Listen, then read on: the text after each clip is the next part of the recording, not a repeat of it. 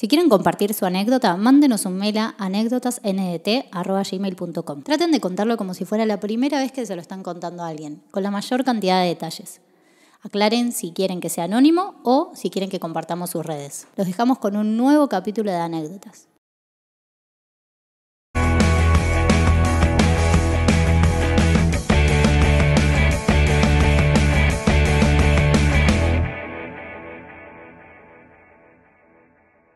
Che, ¿qué, qué onda? Algo para... Es una anécdota divertida pero peligrosa.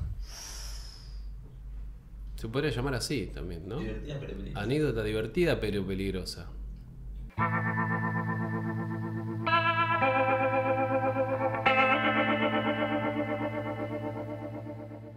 Hola Nico, yo también me llamo Nico, hoy tengo 41 años, soy porteño y de estatura mediana y muy flaco.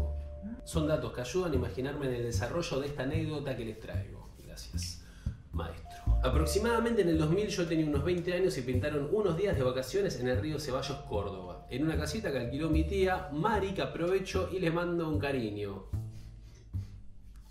Saludos Mari, todo. Saludos Mari. Suscribite, Mari. Grande, Mari.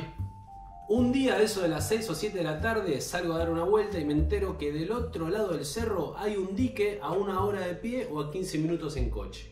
El camino era de ripio y va rodeando el cerro con subidas y bajadas. A los costados del camino hay mucha vegetación. Como coche no tenía y volar no sé, empecé a caminar hacia el dique. Mientras subía al cerro, el sol se escondía rapidísimo y ya estaba un poco oscuro, pero no me importaba nada y seguí caminando. Llevaba unos 10 minutos de caminata cuando me crucé a dos tipos parados junto a un auto destartalado al costadito del camino. Más de cerca veo que era un pelado en cuero y un gordo de pelo largo. Ambos entre unos 40 y 50 años. Entre los dos sumaban unos 200 kilos o más y tomaban Fernet en una botella de gaseosa cortada al medio. El famoso viajero, ¿no? Se llama.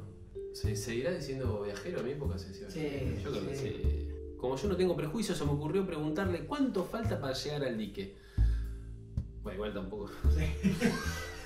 Onda, Solo la hablaste, no es que te los chapaste. Como no tiene prejuicios, le habla a la gente. Claro, yo no, yo no soy prejuicioso, yo a la gente le hablo. Le No, no te estoy discriminando, ¿eh? ¿Dónde queda el ticket? A partir de ahora, imagínense a los dos muchachos hablando en cordobés, pero al extremo. Ese dialecto cordobés tan cerrado y delirante que casi deja de ser un español entendible para muchos de habla hispana. No, papi. No, Pero coca, papi. no. ¿Qué es eso? Eh, soy, no, no, no, si hay algo que no sé hacer es imitar un cordobés. boludo. Estoy echada ya, normal, bolsito. La puerta es como una cosa así, ¿no? A veces le dio paraguayo esa Me dio- paraguayo. Vivió en Paraguay 30 años, se acordó. Como que. Gente, eh, sigue mucha gente de Córdoba. No hay nada más irrespetuoso. No hay nada que creo que le dé más bronco que cordobés un porteño. Córdoba. Me seguía, acá, acá me cancelan. Sí, mucha gente de Córdoba. Ya no recuerdo si fue el pelado en cuero o el gordo de pelo largo, pero alguno de los dos me ofreció un trago de Fernet. Un poco por compromiso y un poco porque me gusta les acepté el trago. Comenzamos la típica charla coloquial de dónde sos, cómo te va, qué es de tu vida. Hasta ahí todo bien. La verdad que eran muy graciosos, estaban contentos y con buena onda. El pelado me dijo que ellos iban para el dique y que si quería me alcanzaba porque caminando faltaba bastante y en coche era un ratito. Obviamente acepté. Me gusta que ar- arrancó con no soy o sea, como no prejuicioso, le hablo a la gente y se subió al auto. Subió o sea, al final no era prejuicioso, tenía razón. El pelado en cuero se subió al volante, el gordo de pelo largo de acompañante y yo atrás en un coche sin cinturones y destartalado. Lo único que iba bien asegurado en ese coche era la botella de gaseosa con Fernet. Viajamos unos minutos y el gordo que estaba sentado delante mío gira la cabeza, me mira y me pregunta, ¿conoces el cuento del culo?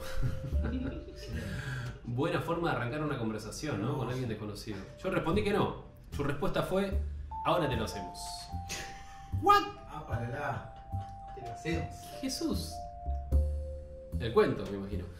Yo me reí porque la verdad fue gracioso, como chiste estuvo bien, pero el gordo me miró fijo y me dijo, no, en serio, ahora te lo hacemos. Upa. Bueno, Cristian, ¿qué, ¿qué es esto? Y comenzaron a cagarse de risa mientras aceleraban la velocidad del auto. Seguían repitiendo entre carcajadas, ahora te lo hacemos. Pero a mí ya no me causaba nada de gracia, al contrario, me preocupé. Y sí, boludo. ¿Estás jodiendo? En un instante comprendí la gravedad de la situación. Un pelado y un gordo remamados, mamados y manejando un auto. Un auto que estaba en las últimas, en un cerro solitario de camino sinuoso, de noche y de lejos de todo, y mi culo estaba en juego. Pensé dentro mío, algo tengo que hacer. Traté de ser razonable y les expliqué que se estaban desubicando y les pedí que frenen el auto para bajarme. La respuesta fue la que ustedes imaginan, no te bajás, ahora te hacemos el cuento del culo. Pasaron solo unos segundos más y como la situación no mejoraba, decidí aplicar el plan B, porque no podía dejar que me hicieran el cuento del culo sin mostrar oposición o resistencia alguna. Así que abrí la puerta de mi izquierda muy despacito y me tiré del auto en movimiento. No, boludo. Boludo. Al momento del salto coloqué el cuerpo en sentido opuesto a la trayectoria del auto y mis piernas contrarrestaron perfectamente la inercia de la velocidad de trayectoria con respecto al impacto al piso. Juan Muy. Muy bien, claro. Algo así como quien estaba ejercitando en una cinta caminadora a 30 o 40 kilómetros por hora aproximadamente, pero mucho más violento. A continuación solo me quedaba correr. Por suerte ese tramo me tocó en bajada, así que corrí lo más rápido que pude en dirección opuesta a la que viajaban el pelado y el gordo durante unos 5 minutos. Ya muy cansado y estresado para tomar aire. Fue un breve descanso que me hizo analizar un poco en frío la situación y pensé, si están volviendo a buscarme y me encuentran, me culean. Entonces decidí esconderme atrás de unos arbustos de esa densa vegetación que acompañan el camino a sus costados. Recuperé un poco el aliento, pero seguía asustado. Mucha tensión e incertidumbre. Habré estado 10 minutos agazapado como si estuviese en una trinchera en una guerra narco. Hasta que a lo lejos escucho un motor. Y ya no tan lejos y ya más bien cerca, y sí, eran ellos. El gordo y el pelado manejando a paso de hombre buscándome. De noche en el cerro. Parece que de camuflaje me falta mucho porque me encontraron enseguida. Y me lo tiene el gordo. Ahí, ahí está el boludo, mirá. Escondido entre una. Ahí está el culo. Ya resignado salí de entre los arbustos mientras ellos se bajaban del auto a unos dos metros de mi frágil existencia. Pero la perspectiva cambió. La vida tenía otro destino preparado. Un destino totalmente diferente al que yo me había imaginado y construido a partir de lo vivido. Cuando logro ver con claridad sus figuras, veo al pelado con las manos en la cabeza y una expresión de no lo puedo creer. Como si estuviera viendo un extraterrestre de cerca. El gordo, en cambio, tenía otra expresión distinta, brazos en jarra y negando con la cabeza. Entonces, en un cordobés rústico escucho, no lo puedo creer, culiado, te tiraste del auto. ¿Cómo te vas a tirar del auto, loco? Te estamos jodiendo nomás, estamos chupados, yo tengo hijos, somos laburantes. Cuando le cuenta a mi esposa que un flaquito se tiró de mi auto, no lo va a poder creer. Loco, perdón. El pelado no sabía cómo disculparse. En cambio, el gordo solo dijo la siguiente frase: Encima te podía romper las piernas y te cogíamos igual.